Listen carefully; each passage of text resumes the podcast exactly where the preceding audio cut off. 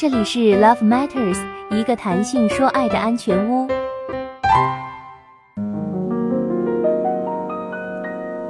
I love you. Hello，大家好，欢迎收听谈性说爱。本节目由谈性说爱中文网制作播出。喜欢本节目可以点击红心收藏。了解更多性爱知识，可以登录谈性说爱中文网 Love Matters 点 cn。俗话说，好的爱情都是站在错误的爱情的肩膀上。性和爱里面当然也有 NG 的时刻。那么对于姑娘们来说，NG 的情爱经历是什么样子的呢？本期三姑娘口述，谈性说爱中文网的小编又邀请了三位姑娘，和大家分享她们那些炯炯有神的床事。首先邀请滑冰的熊熊。当时和前男友刚分手没有多久，被一个小男生追得很紧。嗯，这个男孩子比我小，也没有什么爱情经历。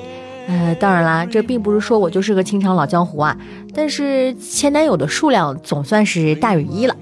嗯，被他追的感觉呢，就是很甜蜜。不过呢，我还是一向喜欢成熟和经历丰富的大叔，所以这个小男生并不是我的菜。他很高很瘦，白白净净，戴着眼镜，嗯，也还算好看。最主要的呢，还是很黏我啦。又加上我分手之后，所以就算不是我的菜吧，我也犹豫过要不要试试。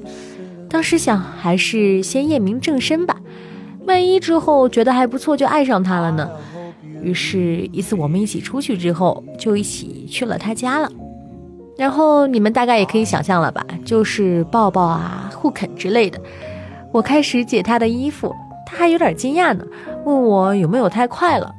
然后，再然后，剧情就出现了转折。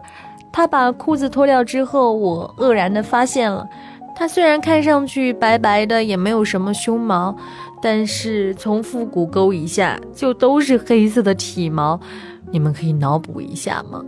白白的腿上满是黑色的毛啊，那画面简直太美了，我都不敢看了。唉，于是我一下子就没有想法了。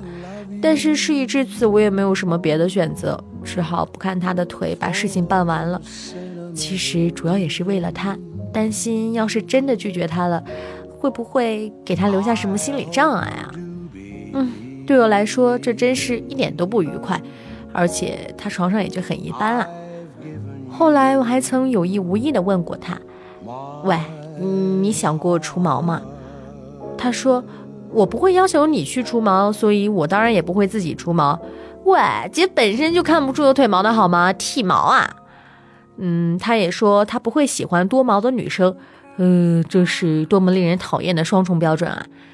结果嘛，就是我们并没有在一起。我最后是发了张好人卡，不过最终也没有告诉他。最直接的原因呢，就是那一腿毛呀。我会告诉你们，我还跟他试过第二次吗？事实证明，那一腿的毛真的就是跨不过的障碍啊！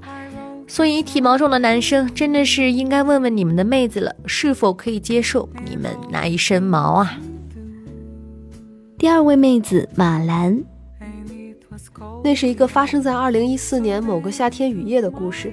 我当时和两个好闺蜜，一个是 gay，一个是女双性恋，姐妹三个一起去北京的三里屯同志酒吧聊天、喝酒、买醉。当时那个双性恋正巧是最近空窗期，空虚寂寞冷，找我倾诉；而 gay 蜜呢是正好没事儿，也来喝喝酒，看看是否有艳遇的可能。而我是一边听着双性恋姐妹吐槽，一边说给她介绍好女人，另一边有一搭没一搭的在刷陌陌。当时陌陌刷到一个巴西的男人，因为正好去过巴西，所以稍微有点好感。喝完了一杯之后，聊天开始进入情色调侃环节。微醺的时候，gay 蜜就拿过我手机和人家来了好几句重口味的勾引。什么我好饥渴呀，你快来喂我呀，还直接把人约到酒吧门口来了。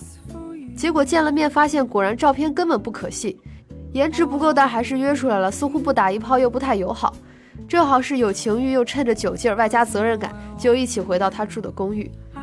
那个巴西人颜值不太高，但是床品还是不错的，给我口完了才准备插入，但是他居然没有主动用套，我自然是不能同意，这个绝对是底线。拿出钱包里的套套让他用，结果国人的 size 太小，人家根本就套不进去，好囧。折腾了半天，他从自家的柜子里取出一个套。我当时半开玩笑的说：“我有 HIV，你不戴套那肯定不行哦。”他听了也就笑笑。可是没过半分钟，这个巴西人就坐不下去了，很认真的跟我说：“Are you serious？” 我意识到他可能是真的当真了，于是就跟他说 I was kidding。但是那个巴西人一点都不放心，开始说自己有家庭啊，有老婆孩子啊，不拉不拉。接着姐妹们他就萎掉了，开始说你要是有艾滋，应该提前告诉我。我的酒那个时候也就彻底醒了，所有的对话从开始的勾搭放肆，就变成了用英语在做性教育和解释我根本没有艾滋。我跟他说我真的没有艾滋，他着急的说，可是我刚才还用口帮你了。拜托，那点口交根本就不传艾滋，好吗？况且我又没有艾滋，我为了提高你安全意识才这么说的。拜托，不要搞错。那这个是我的名片，你不信呢？三个月后去检查，如果有问题了再找我。不拉不拉。可是说到最后，巴西人还是不信，无奈的提起了裤子遮住他耷拉的弟弟，而我也穿上衣服，尴尬的坐着。最后说，反正你不信，可以回头自己检查下呀。五分钟以后，我没有带伞，就走在雨夜的三里屯，半天打不着车，酒精洗脑，而且还走路踉跄。最后终于上了一辆的士回家睡觉了。那个巴西人当时真的是连 goodbye 也没有说，可见是被吓得不轻。后来还微信和我确认了好几次我有没有艾滋。老娘心想，你那么怕艾滋，自己还不主动戴套。最后一位妹子 Elaine，我的第一次就是一场很囧的性经历。那个时候我属于青年叛逆期，爸妈管教的很严格，强迫我不断的相亲。每周都要和形形色色的相亲男见面吃饭，强颜欢笑。我妈为了防止我和前男友联系，经常偷看我的手机和 QQ 聊天记录。如此高压的环境是让我特别的厌恶，觉得爸妈对自己的监控只因为自己是处女，怕我吃亏，不如就一破了之。于是，一场处心积虑的破处之旅就应运而生了。一次周末。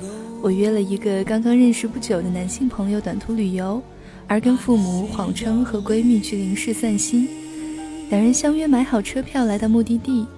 原本我俩不是很熟络，白天逛街观光，竟然没有任何肢体接触，只是和普通朋友一样像模像样的欣赏风景。晚上入住宾馆休息，房间不大，灯光灰暗暧昧，气氛立刻就变得一触即发。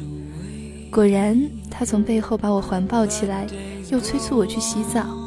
我激动又紧张，心想总算到了这一步。待我们洗漱完毕，他迫不及待地将我压在身下，却又耐心温柔地演绎前戏。进入的那一刻，我只觉得疼痛，忍不住哼喘。他事先并不知道我是处女，并没有停下的节奏。我咬紧牙关，抱着英勇无畏的革命精神，坚持到底。事后，他一脸紧张地问我说：“怎么有血？”我淡定地安慰他说：“啊，没事儿，没事儿。”其实心里面已经激动地在呐喊了。唉，终于啊！那一晚以后，其实我和他再也没有联系了，父母也丝毫没有察觉我的变化。后来回想起来，也觉得一时冲动而起的性爱，的确没有较好的情感满足。所幸的是，初夜时对方细心体贴，算是减轻了一些痛苦，并且对方尺寸技巧皆是不错，为我以后的性爱经历立下了较高的标准。我也庆幸初夜对象高大帅气，对我而言算是赚到喽。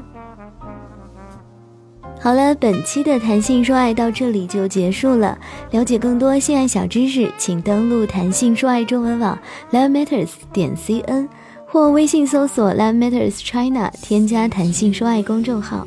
本节目由弹性说爱中文网制作播出。